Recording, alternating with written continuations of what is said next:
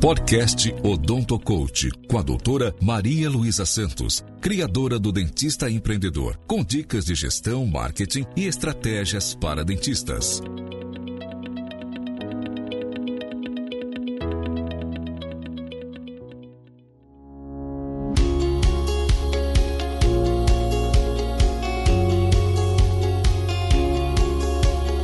Negociar com seu paciente no consultório nem sempre é uma tarefa fácil, ainda mais se você não aprendeu nada sobre este assunto. A arte de negociar é muitas vezes negligenciada por muitos dentistas, simplesmente pelo fato de não saberem como fazerem isto, ficando aquela sensação de que toda vez que negociam acabam saindo perdendo. Eu vou te explicar como fazer isso de forma que você possa mudar o conceito de que negociar é ter que baixar os preços e chegar a um acordo. Mas primeiro, quero que você saiba que eu tive muita dificuldade com negociação, até eu entender que o sucesso da negociação está na forma como você lida com a situação. Por isso eu vou te contar quatro regras que podem te ajudar muito nessa negociação. Primeira, Inicie você a conversa de negociação para que você tenha o controle dessa conversa. Geralmente, quem controla o início das negociações tende a controlar quando a negociação acaba também.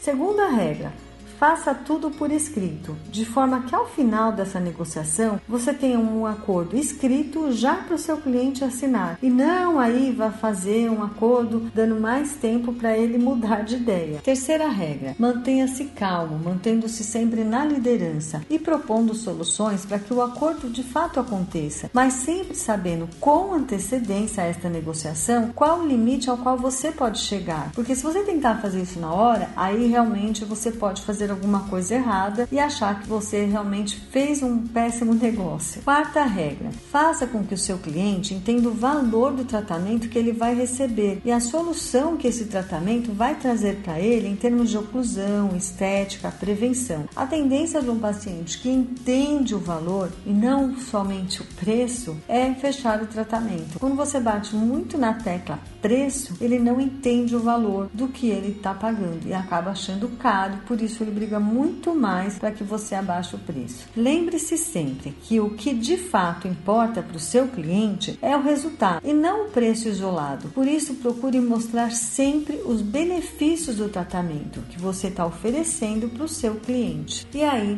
a tendência é você fechar bons acordos onde seja ganha-ganha. Seu cliente ganha e você ganha também.